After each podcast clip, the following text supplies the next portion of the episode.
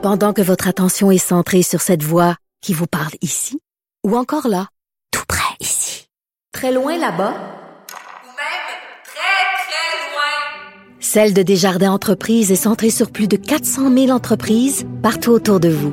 Depuis plus de 120 ans, nos équipes dédiées accompagnent les entrepreneurs d'ici à chaque étape pour qu'ils puissent rester centrés sur ce qui compte, la croissance de leur entreprise.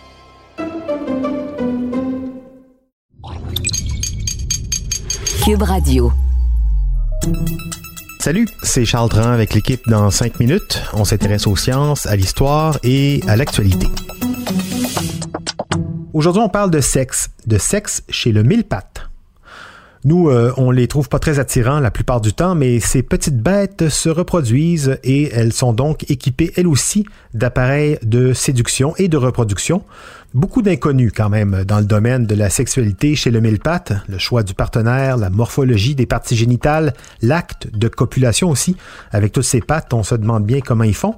Bref, euh, beaucoup de questions, mais déjà un peu plus de réponses avec cette étude parue au printemps dernier. Véronique Morin l'a lu pour nous. Le sexe chez les mille pattes se passe sous de multiples couvertures de pattes.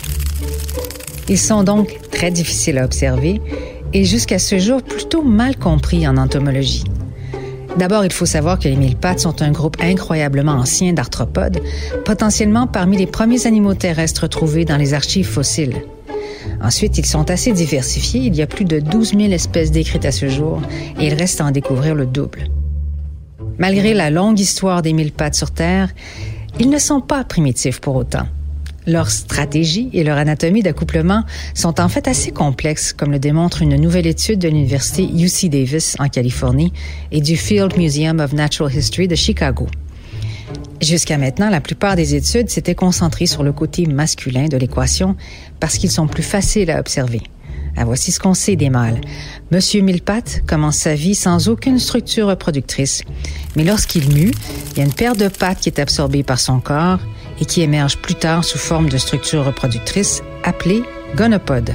Peut-être l'équivalent des testicules chez l'homme.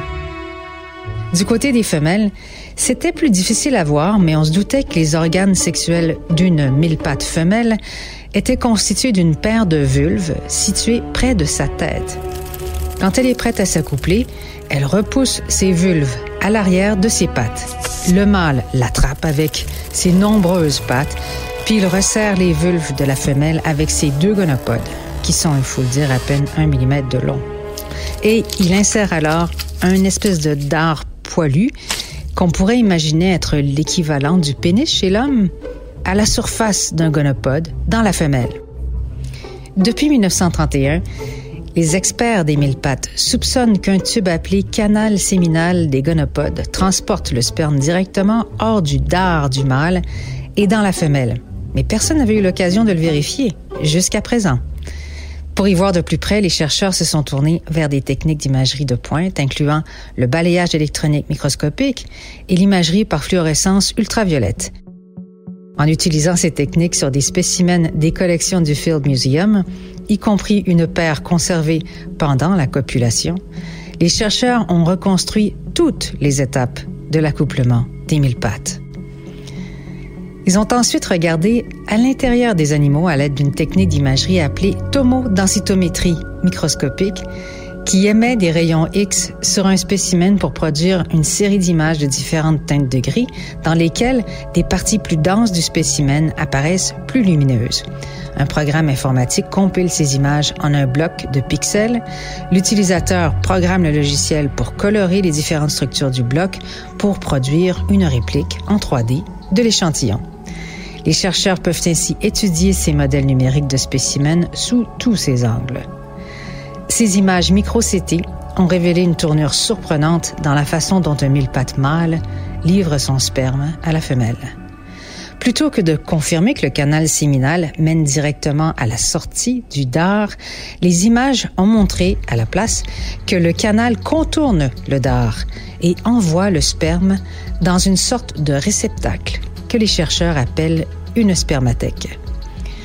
Ce n'est donc lorsqu'il est dans ce réceptacle que le sperme sort du dard poilu, il faut dire.